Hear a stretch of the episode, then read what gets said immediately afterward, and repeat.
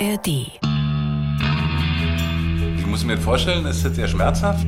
So, jetzt wie angekündigt, zunächst mit dem Finger. Na, dann schauen wir mal mit dem Ultraschall, wie, sie, wie die inneren Werte sind. Und das haben wir Männer gelernt, dass man das Auto sehr pfleglich und vorsorgend behandelt. Und das machen wir mit unseren eigenen Körpern nicht. Geht ein Mann zum Arzt. Hallo, ich bin Reiko Thal, Moderator im Fernsehen und mittlerweile knapp Ende 50. Tja, gehöre zu den Menschen, die so, da sagen wir mal, mittelgern zum Arzt gehen. Ne? Aber ich habe mir vorgenommen, meine Einstellung in dieser Beziehung zu ändern, mutiger und auch gesünder zu werden. Und in diesem Podcast will ich mich all diesen Dingen stellen, genau wie meinen Vorteilen, Klischeevorstellungen, was Gesundheit, beziehungsweise also Männergesundheit und alles rund um meinen Körper angeht. Anke, wie klingt das? Naja, sehr professionell. Aber ähm, Angst vorm Arzt hast du eigentlich nicht, oder? Na, also generell nicht, generell nicht. Ne? Also es gab schon mal Situationen, da war mir nicht so ganz gut. Ich will dich erstmal kurz vorstellen. Anke, Anke Burmeister, wir kennen schon, ach, Zahlen sagen wir jetzt nicht. Nee, ne? sagen wir nicht. Sehr, sehr lange. Wir haben früher auch Radiosendungen zusammen gemacht. Frühsendung. Frühsendung, ganz, Mhm. ganz frühe Sendung haben wir gemacht. Du bist in der Gesundheitsredaktion, wir sind gut befreundet und äh, wir haben uns irgendwie darauf geeinigt, dass du jetzt für mich zuständig bist, mich so ein bisschen aus meiner Komfortzone zu holen, also mich all mit den Sachen zu konfrontieren, bei denen ich vielleicht so, naja, vielleicht mit Scheuklappen durch den Alltag renne, ne? mit Fragen, um die ich sonst eher ein bisschen Bogen mache, wenn es um meine Angewohnheiten und auch den ein oder anderen Arztbesuch geht. Hast du da schon eine Frage? Du guckst so.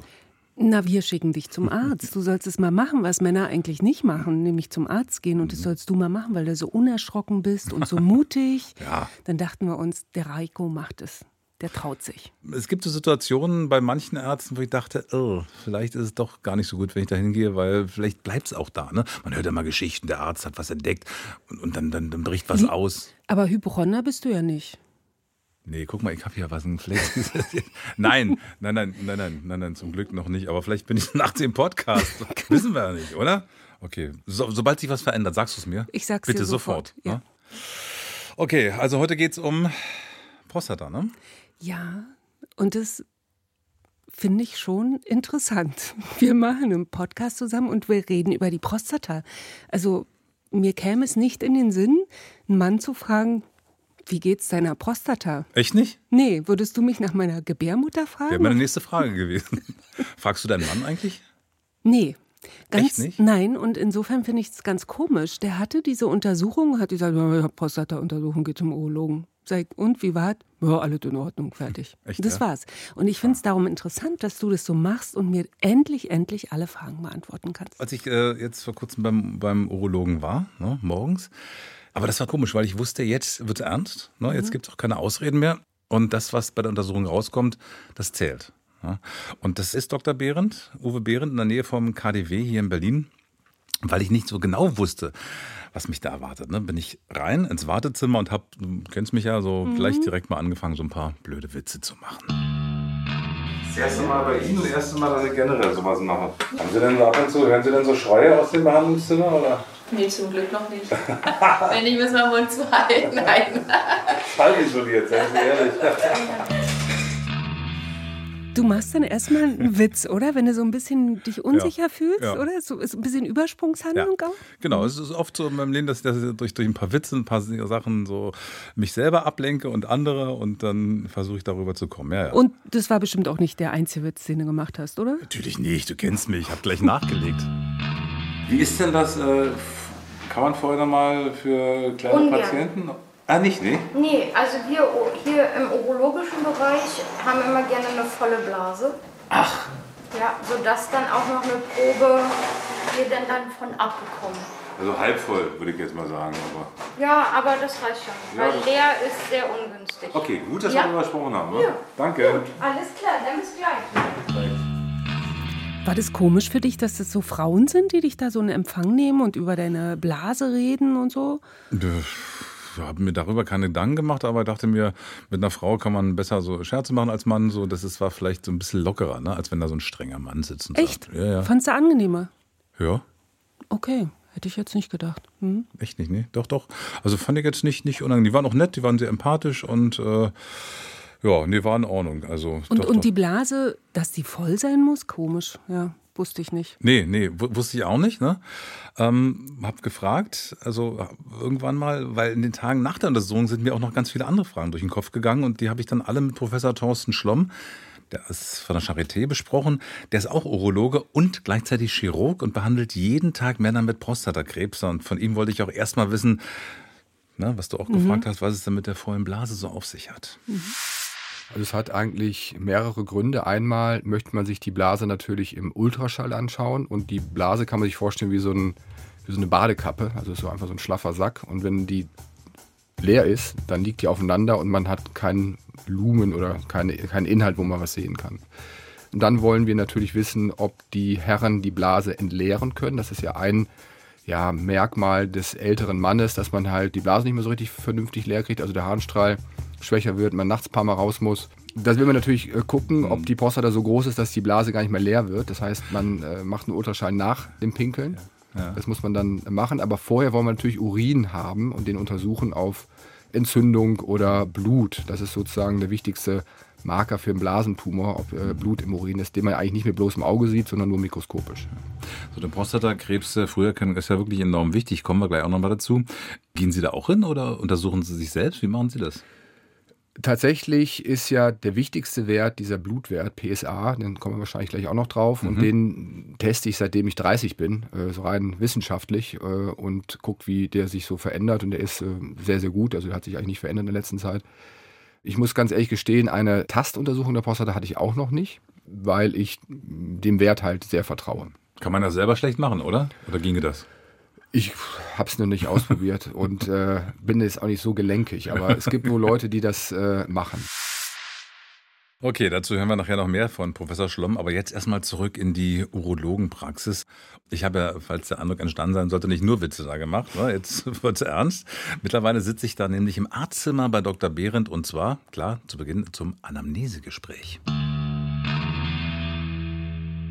Also um die Vorsorgeuntersuchung. Ganz genau, ja. Haben Sie denn mal irgendwas im Bereich der Harnwege oder Geschlechtsorgane gehabt? Also Nierensteine, Blasenentzündung, Prostataentzündung? Nie. Nichts dergleichen. Beschwerden beim Sie enttäuscht jetzt, oder? Nee, nee, nee. Wissen Sie, ich könnte hervorragend von kerngesunden Männern leben, wenn alle zur Vorsorge können. Da bräuchte ich gar keine Kranken. Wenn alle da kommen würden, ne? Der Mhm. klingt ja ziemlich entspannt, der Urologe.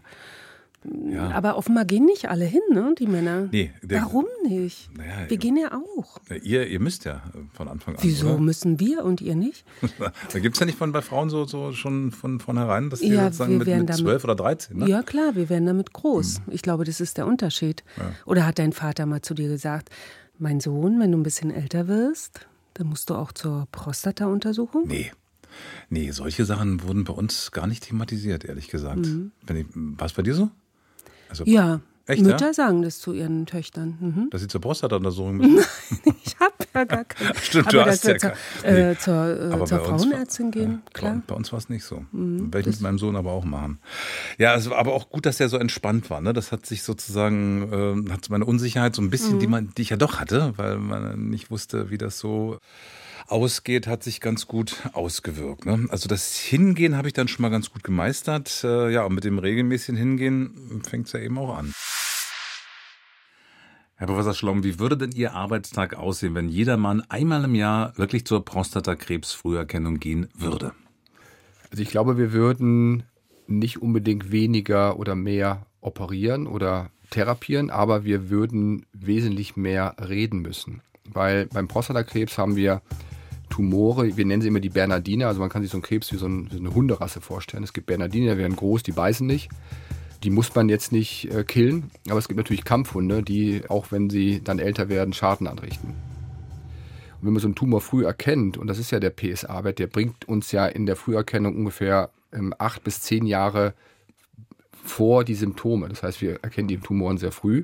Wenn man sich dann so vorstellt, wir haben da jetzt so einen Korb voller Welpen und wir wissen nicht, ob das Bernardiner oder Kampfhunde werden, müssen wir die beobachten und nur die Kampfhunde äh, therapieren. Und das machen wir, indem wir dann regelmäßig den PSA-Wert uns anschauen. Dann wird er auch von der Kasse bezahlt, wenn der Tumor mal diagnostiziert wurde. Und man macht da in ja, regelmäßigen Abständen ein bis zweimal noch hinterher nochmal so eine Probenentnahme, um zu gucken, ob der Tumor aggressiver geworden ist. Die allgemeine Empfehlung ist ja einmal im Jahr hingehen. Warum eigentlich so engmaschig? Weil natürlich so ein Tumor auch mal in einem Jahr, wenn er da ist, ähm, schlimmer werden könnte. Und das will man natürlich nicht übersehen. Wobei wir da auch tatsächlich gar nicht mehr so streng sind und sagen, das muss jedes Jahr sein, sondern wenn der Wert ab einem bestimmten Alter sehr niedrig ist, kann man auch zwei oder drei Jahre Intervalle äh, einführen, wie beim äh, Darmkrebs zum Beispiel. Wenn da nichts ist, dann kann man fünf oder zehn Jahre Genau. Pause machen. Ich habe mal recherchiert, nur 12 Prozent der Männer über 45 gehen wirklich zur Prostata-Untersuchung. Im Umkehrschluss 88 Prozent Männer gehen da nicht hin. Wie Ja. erklären Sie sich das? Ich werde ja nicht müde, diesen Autovergleich zu nehmen, ähm, weil Sie haben ja wahrscheinlich ein Auto. Ja, genau. Und wenn da die Warnblock, sozusagen die, die Inspektionslampe aufleuchtet, was machen Sie dann? Sofort anrufen die Werkstatt, ne? Hin Termin, warum? Zum einen, weil die Gewährleistung äh, sozusagen dann äh, in Gefahr ist und zum anderen, weil ich ja mein Auto brauche jeden Tag und nicht äh, riskieren will, dass da irgendein Schaden entsteht. Genau, meistens kann man ja eine Schraube festziehen, irgendeinen Draht oder eine Zündkerze austauschen und dann äh, ist das, wenn der Motor in die Luft fliegt, dann ist es, dann wird es teuer. Mhm. Und das haben wir Männer gelernt, dass man das Auto sehr pfleglich und vorsorgend behandelt. Und das machen wir mit unseren eigenen Körpern nicht. Das ist sozusagen ja das äh, Paradoxon, was dahinter steckt, dass man es schon hat, evolutionär oder angelernt, aber es bei sich selber nicht macht. Und da erkennen wir mittlerweile viele Gründe, warum das so ist. Und das hat so viel mit männlichen Eigenschaften wie Ego und so weiter zu tun. Boah, das männliche Ego hindert einen daran, zur Vorsorge zu gehen. Echt jetzt? Ja, so ein bisschen schon, ne? Also man ist cool, man ist äh, unantastbar, ähm, gesund, man, man kennt keinen Schmerz, ne? Der Indianer kennt keinen Schmerz, wie wir früher, sagt man heute auch nicht mehr, aber wie man früher so den, den Jungs eingeimpft hat. Also Hast du ein großes Schmerzempfinden eigentlich? geht eigentlich. Also, also ich bin jetzt nicht der, der totale Überflieger und total Held und äh, beim Zahnarzt habe ich auch, wenn es tief gebohrt Mhm, wird, auch oh, gerne Spritze. ja. Aber kann schon ein bisschen was ab. Doch, doch, das geht schon. Aber ich bin jetzt nicht der, der äh, Held. Aber ich bin auch keine Memme. Ja. Aber trotzdem bist du noch nie in deinem ganzen Leben zu so einer Prostata-Voruntersuchung Ist ja gegangen. gut. Ja, ich sag ja nur, du bist ja. War ja da. Mann, nee. Na, was nee. hat dich denn abgehalten? Naja, sagen wir mal so, was hat mich nichts hingetrieben? Ach, das ist ja auch interessant. Mich hat nichts Ja, hingetrieben. Ja, ja. Und dann irgendwann habe ich gesagt, äh, ich, ich, ich muss es mal machen, ne? wie man, man so schön sagt. Eigentlich müsste man ja, ne? so zwei fromme Lügenwörter. Und dann damit habe ich es immer rausgeschoben. Aber auch ähm, sozusagen jetzt äh, im Podcast und auch äh, Gesundheitsthemen im Sender, im RBB, ah, immer wieder gehört, Vorsorge ist so wichtig. Da habe ich gesagt, okay, jetzt verbinde ich das mal und mache es auch, auch für alle, die ähnliche Gedanken hatten und sich auch nicht getraut haben. Ne? Also das ähm, hast du ja auch ernsthaft gesagt. Das war für dich auch ein großes Motiv, ne? das zu machen und den Jungs zu sagen, da draußen Genau. ist nicht so schlimm, habt keine Angst davor. ja, also ein bisschen Ängstlichkeit ne, kommt dazu, weil man ja wirklich nicht weiß, wie das Ganze abläuft. Und für mich war es, wie wir gerade besprochen haben, auch das erste Mal. Ne? Ich muss mir vorstellen, ist das sehr schmerzhaft? Oder? Schmerzhaft überhaupt nicht. Es ist für einen Moment unangenehm. Am Darm ist es eben der Finger, der so ein paar Zentimeter weit unter Vaseline äh, reingeht, die Prostata-Oberfläche überstreicht. Tja, so ist es. Also das ist auch für mich so ein Gefühl, ne? dass einer mit der Hand dann so, um, ah, dann bin ich schon drin im Szenario, ja, um das sich ja bei vielen Männern so Sagen und Legenden ranken, ne? der berühmt-berüchtigte Finger im Po. Okay, ähm, aber du musst es mir auch nicht haarklein erklären, Genau. ist schon okay. Ja, das, das ist auch, glaube ich, äh, gefühlt einer der Hauptgründe, ne? dass, dass man sich das vorstellt, warum viele Männer sich beim Gedanken an den Urologenbesuch förmlich winden.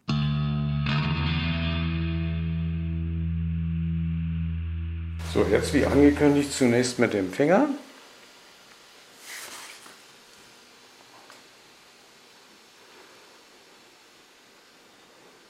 Das ist schon mal prima. Eine kleine, flache, unschuldig wirkende Prostata. Wie wirkt die nur unschuldig oder ist auch?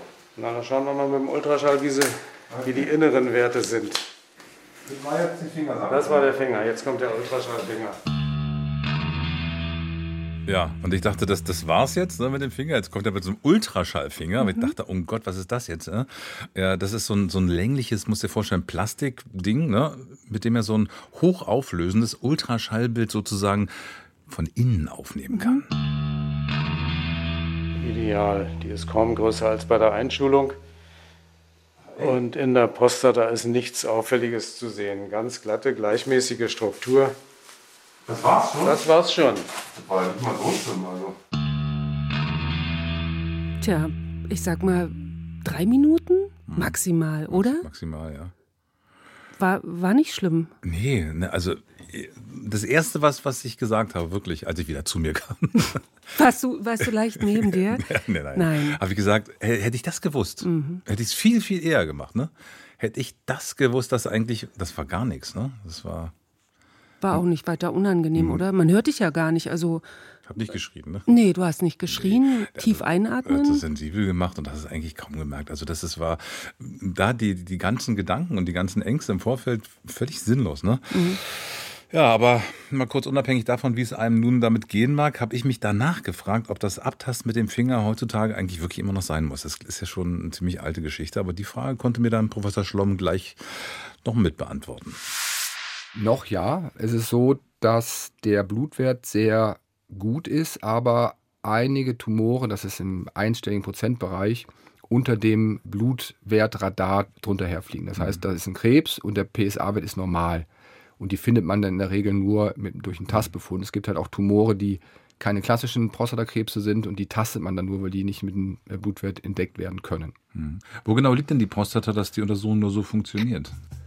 Also die liegt im tiefsten Bereich des Beckens. Wenn man sich das Becken vorstellt, ist das also dieser Ring und da sind so Löcher drin. Ähm, unten halt, wenn da sind dann Muskeln, damit das ganze Gedärme nicht unten rausfällt. Und der tiefste Punkt, wo auch der Schließmuskel ist für den äh, Darm, aber auch für die Harnröhre, es liegt relativ dicht beieinander. Darüber genau sitzt die Prostata und darüber die Blase. Das heißt, die Prostata sitzt im Prinzip zwischen Harnblase und Schließmuskel und wirkt da auch nochmal wie so eine Art Ventil. Wie groß ist die im Normalfall, also wenn sie gesund ist? Zwischen Walnuss und Kiwi-Größe kann man sich das vorstellen. Okay. Also wir haben es ja vorhin schon mal angesprochen, Sie haben gesagt, Sie sind nicht so gelenkig, aber könnte man das theoretisch auch selber machen? Also im Prinzip geht es ja darum, ähm, die Prostata liegt dem Darm direkt an. Das heißt, so ein, zwei, drei Zentimeter nach Anus kommt halt, kann man die Prostata tasten. Man müsste sich dann aber schon sehr verdrehen, weil die ja sozusagen nach vorne liegt. Das heißt, man müsste den, den Finger dann auch irgendwie rumdrehen. Also ich könnte es mir jetzt nicht so richtig Nee. vorstellen. Gut, dann. Deswegen würde ich es vom Profi machen lassen. Ähm, aber Sie streichen ja, wenn ich das richtig verstanden habe, nur über die Oberseite. Was ist, wenn der Krebs unten sitzt? Also man, man drückt da schon so ein bisschen drauf und man kann tatsächlich die Prostata nur im unteren Drittel tasten. Das, was da anliegt und der Rest ist nach oben und wenn da oben Tumor ist, dann tastet man den auch nicht. Die Krankenkasse bezahlt diese Untersuchung. Die Tastuntersuchung. Ne? Die Tastuntersuchung. nur. PSA Nicht. nicht. Also nicht zur Vorsorge. Auch komisch, oder? Also da gibt es ganz, ganz klare Gründe, warum das nicht bezahlt wird, die ich glaube ich aber hier Ja, ja, in der okay. Öffentlichkeit jetzt nicht ausrolle. Es hat sehr viel mit Lobbyismus und Geldverdienen zu tun. Tja, wieder geht's wieder ums Geld. Lobbyismus. Puh. Ähm, könnte man extra nochmal eine ganze Folge drüber machen, Absolut. was eigentlich bezahlt wird, was nicht. Igel-Leistungen Warum? und warum. Soll ich dir mal ein paar Zahlen präsentieren? Ich habe nämlich im Vorfeld des Podcasts mit der Kassenärztlichen Vereinigung telefoniert. Kassenärztliche Bundesvereinigung, Bundesvereinigung, sogar. oh ja. ja, ja. Es gibt gar nicht so viele Urologen. In Deutschland haben wir 3537 niedergelassene Urologen, die Mhm. in den Krankenhäusern sind gar nicht dabei. Es gibt nur noch weniger Kinderpsychologen Als Urologen. als Urologen, ja. Echt? Hausärzte? Im Hausärzte Vergleich? 55.000. Oha. Ja. 55.000 und dreieinhalbtausend Urologen. Ja, und äh, komischerweise in Berlin gibt es 158 Urologen und in Brandenburg hat ja weniger Einwohner Hm. als Berlin, ist aber eben flächenmäßig viel größer. 100 Ur Urologen, relativ viel, fand Ja. ich dann wieder so im Vergleich. Merkwürdig. Muss man sich als Berliner dann sozusagen. In Termin- Brandenburg einen Termin, ja. andersrum mal, Ja, ja. in Brandenburg einen Termin holen. Hast du schnell einen Termin bekommen eigentlich? Oder hast du gesagt, ich komme vom, ich komm vom Fernsehen? Nee, also wir machen, wir machen Podcast und äh, nein, ja, angerufen und es, es ging eigentlich ganz gut. Und als wir gesagt haben, wir wollen das auch noch sozusagen einbinden, äh, ob es dazu beigetragen hat, dass es schneller ging. Ich kann es dir nicht sagen, ja. Aber äh, wollen wir doch mal wieder zurück zu meiner Prostata kommen, ne? Äh, wegen der machen wir das schließlich alles. Ich habe also die Fingerabtastung und den Ultraschall gemacht. Das ist eine Selbstzahlerleistung, kostet so zwischen 20 und 60 Euro. Und da sah bei mir auch alles gut aus. Ne? Die macht äußerlich erstmal einen ganz guten Eindruck, aber ich wollte von Professor Schlomm dann doch nochmal wissen, wie gut sich denn beides zur Krebsfrüherkennung eignet zur Früherkennung mäßig, weil dann muss auch schon ordentlich ein Tumor da sein, dass man ihn im Ultraschall sieht. Also diese hochauflösenden Ultraschalle, die sind mittlerweile sehr gut. Die haben fast eine Auflösung wie so ein MRT. Aber man schaut sich ja nicht nur an, ob da Krebs dran ist, sondern auch die Größe kann man der Prostata bestimmen und vor allen Dingen die Lage der Prostata, ob die zum Beispiel schon so ein Stück in die Blase reinwächst. Das ist sehr wichtig mhm. für die gutartige Vergrößerung. Da müsste man nämlich dann irgendwann was machen der hat bei mir gesagt, kaum größer als bei der Einschulung. Also ich weiß nicht, wie die bei der Einschulung war, aber ich nehme an, klein. Oder? Bei der Einschulung, glaube ich, gibt es noch nicht so richtige Prostata, weil kein Testosteron da ist. Das heißt, ich habe gar keine Prostata? Doch, aber bei, bei Sechsjährigen. Äh, aber war wahrscheinlich ein gutes Ergebnis, ne? Äh, ein anderer wichtiger Parameter, den haben wir schon besprochen, der PSA-Wert. Äh, der wird immer so genannt, der kursiert, aber was ist das wirklich eigentlich? Also die Prostata hat ja eine Funktion und die ist im Prinzip nur für die Fortpflanzung wichtig. Es ist auch ganz wichtig zu wissen, dass da jetzt nicht äh, Hormone gebildet wird. Das heißt, man ist nicht kastriert, wenn die Prostata entfernt wurde, sondern müssen wir die Hoden abschneiden. Also das Testosteron, männliche Geschlechtshormon, wird in den Hoden produziert. Und die Prostata ähm, ist im Prinzip für die Samenflüssigkeit verantwortlich. Also die Spermien werden in den Hoden gebildet. Dann werden sie durch die Samenleiter in die Samenblasen gebracht. Die hängen der Prostata an, das ist wie so ein Reservoir. Und dann kommen bei dem Samenerguss nochmal so 80 Prozent äh, der Flüssigkeit, die dann in dem Ejakulat sind, aus der Prostata. Da ist unter anderem Zucker drin, Fructose, damit die Spermien was zum Essen haben auf dem Weg zur Eizelle. Ist ja für die ein, ein langer Weg. Sind ja klein. Und da ist der PSA-Wert drin, das kann man sich vorstellen wie ein Spülmittel, damit die nicht alle zusammenklumpen, sondern einzeln sind, ist dieses, äh, ist so eine Protease, ist dieses Protein PSA im Sperma. Und das soll normalerweise in das Ejakulat und nicht ins Blut. Mhm. Und wenn Prostatakrebs da ist, wird nicht mehr PSA gebildet durch den Krebs, sondern die Membranen, die um die Zellen sind, werden brüchig und das PSA kann auch ins Blut kommen. Und deswegen ist es bei Prostatakrebs erhöht. Aha, also ist auch wichtig, ihn bestimmen zu lassen. Ich habe ihn nicht bestimmen lassen, weil ich irgendwie davon ausgegangen war, dass der schon mal bei mir bestimmt wurde. Jetzt ist aber die Untersuchung wirklich sehr positiv verlaufen. Sollte ich das trotzdem noch nachholen? Ja. Echt? Weil das ist im Prinzip der Marker, über den wir 99 Prozent der Prostatakrebse heutzutage finden. Und auch wenn er heute nicht hoch ist, würden wir aber, wenn er mal hoch ist, gerne einen Vergleichswert haben mhm. und zu gucken, wie war er denn vor einem Jahr oder wie war er vor drei Jahren. Ähm, weil wir heutzutage auch nicht an einem Wert ähm, ja eine Aktion betreiben, sondern wir gucken uns die Dynamik an. Das haben wir jetzt schön bei Corona gelernt, wie solche Wellen funktionieren. Und mhm. wir gucken uns nicht äh, nur in ja. drei Tage an, sondern den Verlauf über, über Monate oder Jahre. Das heißt also auch einmal im Jahr bestimmen lassen, oder? Je nach Alter. Also das mhm. muss man jetzt nicht unbedingt einmal im Jahr machen, aber man sollte es regelmäßig machen. Also ich sage eigentlich, jeder Mann über 50 sollte seinen PSA-Wert kennen. Ja. Reicht aber nicht aus nur als äh, alleinige Vorsorge, oder? Würde ausreichen bei 99 Prozent der Männer. Mhm. Und im Umkehrschluss, wenn bei mir die Untersuchung so positiv war, kann dann trotzdem der PSA-Wert dann erhöht sein? Das kann sein, ja. Und was macht man dann? Wenn der PSA-Wert erhöht ist, machen wir heutzutage, wie gesagt, wir gucken uns dann Kontrollwerte an, schauen, ob sich mhm. das bestätigt. Man, manchmal kann er ja auch durch Entzündung und andere Manipulationen äh, erhöht sein. Zum Beispiel nach so einer Tastuntersuchung darf man ihn nicht messen, weil er dann äh, künstlich ah, okay. erhöht ist. Mhm. Und dann würde man um einen Prostatakrebs zu identifizieren, muss man eine Probe entnehmen aus der Prostata. Und deswegen machen wir heutzutage vorher ein, ein hochauflösendes MRT, also eine Kernspinuntersuchung. Mhm. Und wenn da was gesehen wird, sticht man da gezielt rein. Und wenn man da nichts sieht, lässt man es heute häufig auch weg, eine Biopsie zu machen. Okay. Ähm, ist das schmerzhaft? Nein, weil man das unter Narkose macht, wie beim Zahnarzt. Der Gut, baut da ja okay. auch irgendwie wild rum, ja. aber dann kriegt man hier so, ein, so eine Spritze ja. rein und dann, dann merkt man eigentlich nichts von. Ah, mal eine gute Nachricht. Äh, letzte Frage zur PSA-Untersuchung. Äh, zahlt man die selber oder ist die im Rahmen einer, eines großen Blutbildes oder Check-up 35? Nee, die muss, man, so? die muss man selber bezahlen. Was kostet das? Hm, ich glaube, so zwischen 20 und 30 Euro. Ich denke, es ist gut investiertes Geld, oder? Um zu wissen, was da los also, ist. Es gibt ja große Studien, die das untersucht haben und die zeigen, dass man sein individuelles Risiko als Mann um also halbieren kann, an Prostatakrebs zu sterben. Also man hat die Hälfte Risiko und das ist, glaube ich, schon gut investiert. Das denke ich aber auch. Das war aber jetzt umfangreich, oder? Sehr umfangreich, ja. Aber, ähm, interessant. Interessant. Und sag mal, fühlt man sich so ein bisschen wie so ein alter, Was? also so ein bisschen wie so ein alter Mann, wenn man zu so einer Untersuchung geht? Also kann es, Ich verstehe nicht. kann Nein. es auch sein, dass es einen davon abhält, dahin zu gehen? Also es klingt ja alles sehr logisch, was er sagt, ne? Dass, dass man es machen soll und so. Ja, das ist auch so ein Klischee, dass wenn, Mhm. wenn, du mit äh, Jungs zusammensitzt oder Männern ne, und dann einer geht zwei auf Toilette, ah, ist mit der Prostata, kommst ins Alter.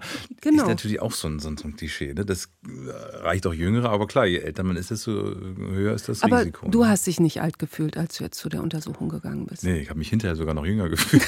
Ja, nein, ha- ja, nein, nein, ja. habe ich nicht. Nee, Genau. Nee, nee. Aber du durftest nicht aufs Klo während der ganzen Untersuchung. Du erinnerst dich? Ja, natürlich. Das war doch offenbar ein Problem für dich. Hm.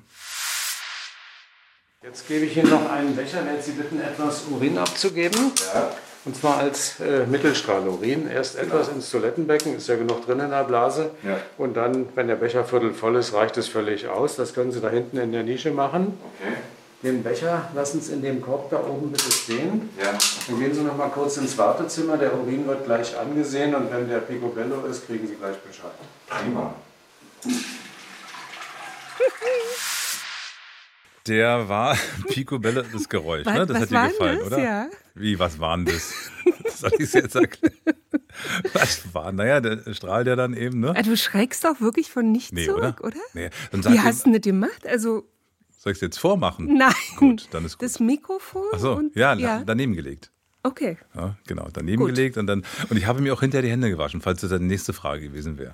Du nimmst, du liest mir die Wünsche von den Augen ab. Okay. Ja, erzähl mal weiter. Also war Hm. Picobello, ne? aber wir haben ja schon gehört, wenn man Probleme hat beim Wasserlassen, dann liegt das häufig auch an der Prostata. Jetzt stellt man sich die Frage, warum? Genau.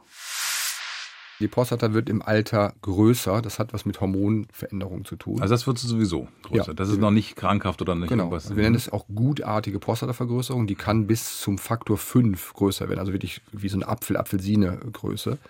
Und da die Prostata ja unter der Blase liegt und die Harnröhre da durchgeht, ähm, drückt sie die Harnröhre ab. Da hat man weniger Durchfluss dann. Genau, also der Harnstrahl wird Okay. schwächer, dadurch äh, muss die Blase mehr pressen, die Blase wird dadurch stärker, das ist ja ein Muskel. Und da gibt es ein physikalisches Gesetz, das kann man sich vorstellen, wie man einen Luftballon aufpustet. Am Anfang ist das sehr schwer und hinterher wird es sehr leicht. Das Ja. heißt, wenn die Blase dann irgendwann ausleiert, kann sie auch den Druck nicht mehr aufbringen, die Blase komplett leer zu machen. Und dann hat man immer Resturin und das sind diese typischen Symptome. Ich muss zur Toilette, danach habe ich das Gefühl, wieder zur Toilette zu müssen. Ich muss auf, der Harnstrahl ist abgeschwächt, ich muss nachts mehrmals raus. Das sind typische Frühzeichen einer gutartig vergrößerten Prostata. Bei der man sich dann keine Sorgen machen muss, aber es ist ja irgendwie nervig, dann kann ich mir vorstellen, nachts immer raus zu müssen. Ist ja auch eine Belastung. Äh, Gibt es da irgendwelche Medikamente, mit denen man da gegensteuern kann? Genau, also die Therapie sieht aus, dass man ein bestimmtes Medikament nimmt. Wenn das nicht funktioniert, das dauert immer ein paar Wochen, bis das dann auch äh, seine Wirkung zeigt. Wenn das nicht funktioniert, kann man das kombinieren mit einem Medikament, was die Prostata noch verkleinert, ein Hormonpräparat. Und wenn das dann nichts bringt, dann würde man eine kleine Operation machen durch die Harnröhre, in der Regel mit Laser, wird man diese ja, Vergrößerung auslasern, sodass der Durchfluss wieder ja, gereinigt ist. Würden Sie dazu empfehlen? Unbedingt. Ja, ne? Ja, Schon entspannter nachts, oder? auf jeden Fall. Ja, also vielen Dank nochmal an dieser Stelle an Professor Thorsten Schlomm von der Charité hier in Berlin und auch an meinen Urologen Dr. Uwe Behrendt. Ja, und das war ja dann auch mein Besuch beim Urologen wegen der Prostata-Untersuchung, ne? Ja, fand Du wirklich. Ja, du hast mich wirklich beeindruckt mit Echt? deinem Mut. Aber ich muss auch sagen, so als Frau, so ungewöhnlich ist für uns das ja alles nicht. Ich weiß gar nicht, was ihr da immer für ein Theater drum macht. Also, ja. Wir, Wir gehen- das schon geklärt. Männer sind halt ein bisschen anders, ne? Die sind ein bisschen anders. Ja. Okay, ich fand es wirklich interessant und du bist so stolz, dass bei dir Ja. alles in Ordnung ist, Ja, oder? er- erleichtert. Erleichtert Wirklich, ja. und stolz, dass es so, so, so einfach ging und zu sagen, ey Leute, das, das kann man wirklich gut machen. Das ist gar kein Ding. Ne? Äh, Einzige, was ich noch machen werden muss, äh, das ist der PSA-Wert. Den werde ich doch jetzt mal. Ich dachte, wenn das alles okay ist, aber hat er erklärt, wie, warum nicht. Ne? Das, das noch hätte ich machen. auch gedacht, ja. Und es ist auch unterm Strich dann doch nicht so teuer. Also ich, mich wundert, dass man es überhaupt selber zahlen muss, aber 20, 30 Euro für die Bestimmung des PSA-Werts. Absolut. Sag mal, würdest du jetzt jedes Jahr hin? Machst du dir das so im Kalender? Also ich notiere mir das für meine Vorsorgeuntersuchung, weiß ich so mhm. einmal im Jahr. Ich sag mal jetzt ja. Okay. Frag mich mal im Jahr nochmal, wenn ich erinnerst du mich, okay? Mach ich. Danke.